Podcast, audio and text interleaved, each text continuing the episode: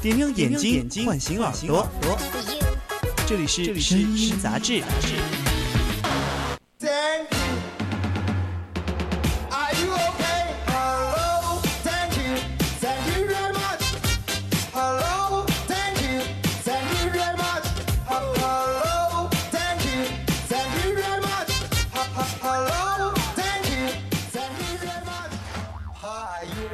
Hello，听众朋友们，欢迎回来！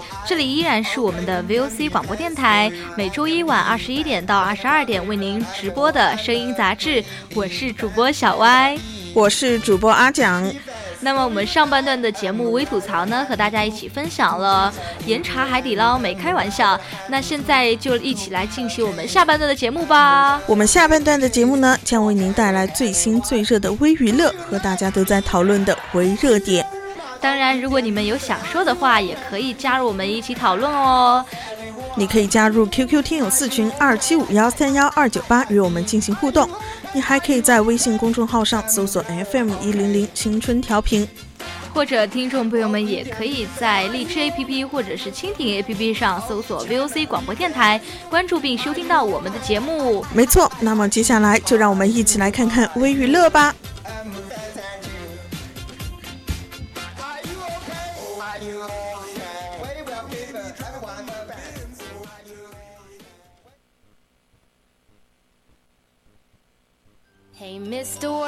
看新鲜，听八卦，声音杂志，微娱乐。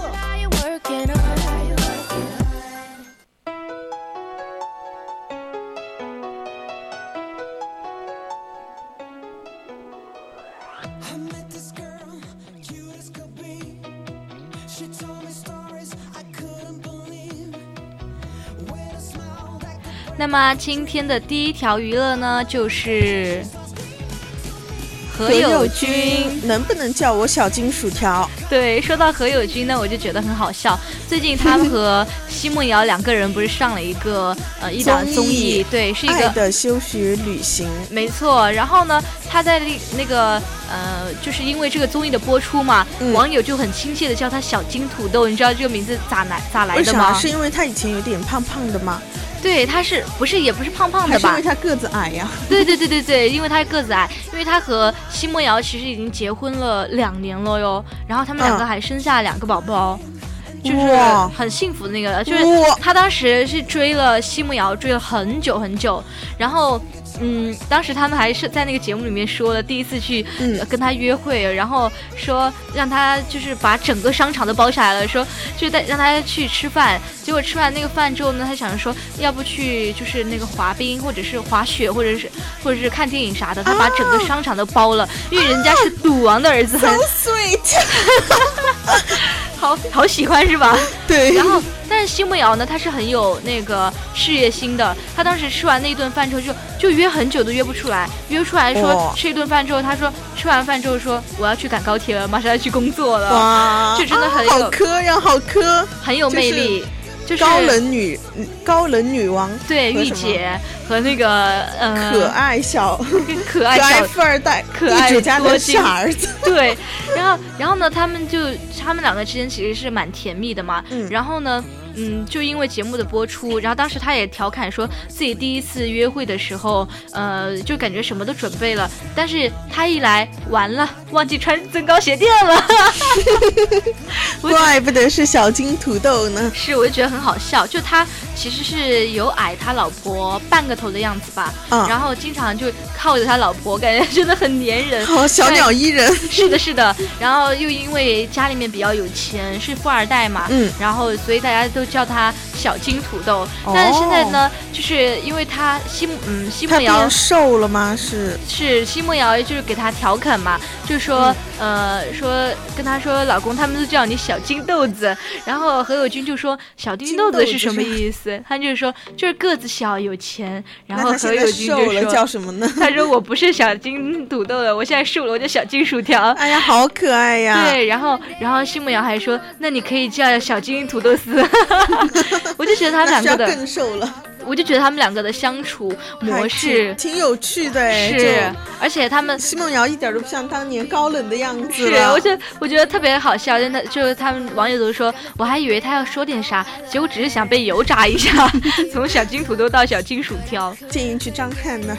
对，说到这个呢，我就觉得奚梦瑶呢和他们在一起的那个相处过程，节目里面的恋爱方式也是我很羡慕的，不得不说，我也是。奚梦瑶呢，我真的很呃觉得很佩服她，就是又美又漂亮，身材又好，又是超模，对，然后现在又嫁的比较幸福，对，真的是感觉是双赢了。本来普通人要遇见一份真挚的爱情就已经很不容易了，更何况是在名利场上。对，我觉得又有钱又有爱，真的真的好好啊，我觉得。对，所以我们也嗯真诚的祝贺他们，就祝贺他们以后越来越好。嗯。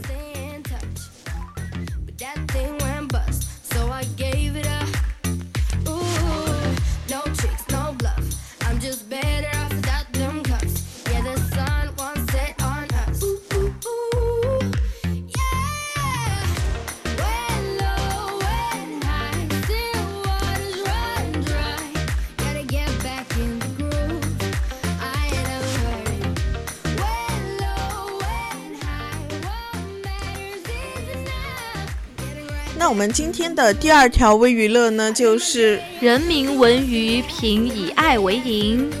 那以爱为营为何惹恼了新闻人？那最近呢，以爱为营也是播出了。作为一名呃一部都市偶像剧呢，它讲述了霸道总裁和财经记者的。爱情故事是的，男女主角呢，从欢喜冤家到甜蜜热恋，浪漫的程度确实吸引了很多很多的观众，包括他的主演啊，我确实蛮喜欢的。但是。嗯，雷点就是它涉及职场嘛，剧情又出现了很多争议，就是桥段很悬浮，跟现实非常的割裂。对，就对那种记者职业有了刻板的印画。嗯，对对对，以刻板印象了。就比如说，呃，主角采访时刻意制造和受采访者的那种肢体接触的机会啊，然后不自觉的露出那种崇拜的眼神啊。好无语啊！我听到这里我已经就觉得非常不专业，是吧？职业素养啊，这是这是在干嘛呀？对，但这些情节嫁接到那种知名的财经记者身上，就会显得有点不伦不累。对呀，而且都是知名的财经记者了，为什么会做事这么？是的，而且就会让很多在职场的新闻人事故了，台规警告，这个会很多新闻的职场人感到呃不满意嘛？就是他们就会觉得这已经就是丢掉了职业素养了这种感觉。对，那这个情节呢，就既不能凸显主角的个人魅力，也无法让观众感受到共情，就感觉为了甜强写甜，知道吧？这种就让人很很无脑。有点常识啊？是的，就让人很烦。没有知识也有点常。识好吧，是所以说只为剧情铺路，不不认真撰写生活和现实，不仅损害了作品本身的质量，而且还会对相关行业和广大观众不尊重，而且很侮辱新闻记者这这个职业。没错，说到这个呢，也是之前前段时间也是我们的记者节哦。嗯，那所以说呃，人民文娱也是在热评这个以爱为为营这一块嘛。那说到这个呢，我觉得嗯，还有一点就是它不仅她这个女主的人设不仅冒犯了新闻人，还冒犯了这种女性的女性群体。是的，还有她的男配，就是也是那个知三当三。我最讨厌的就是这种，不管男女，最讨厌的就是这种。对，所以说以追爱的名义去做一些不道德的事情。所以这个剧情感觉就有点在硬凹人设，有点在那种讲述一个无脑的爱情故事。这完全就是工业糖精。是，所以说现在我感觉看到最近的一些呃这种电视剧啊，我是有感觉到这种女性思想的崛起的，比如说什么呃那个嗯河边的错误啊，包括海底嗯就海底星空那个叫消失的他，对，然后包括还有一些很多这样类似的一些就是。呃，这种电视剧包括电影里面的女主呢，就也是在慢慢觉醒自己的。现现代社会其实大家都不是很喜欢看言情剧了。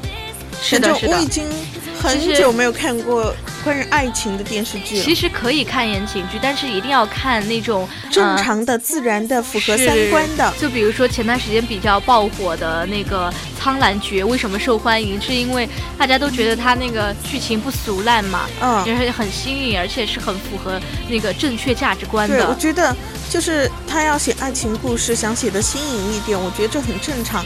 但是你不能为了新颖而去强行的脱离现实。没错。其实呢，哪呃，就算是呃写一些平凡人的普通爱情故事，就是那个套路来，我都更能接受，比起那些新颖。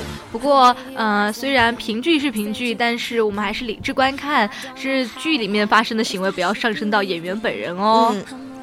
因为王鹤棣的那个演技和颜值都还是挺在线的，当然女主的剧情，女主也是很在线的，只是剧情而已，对吧？我们讨论这个剧本身，不上升到演演员本人。嗯。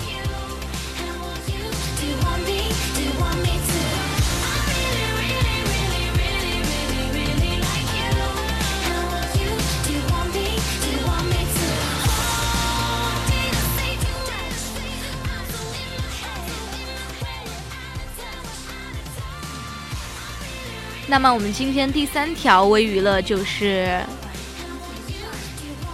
白敬亭晒新鞋。是的，没想到我们敬亭哥又上热搜了啊！又是因为晒鞋上热搜，没错。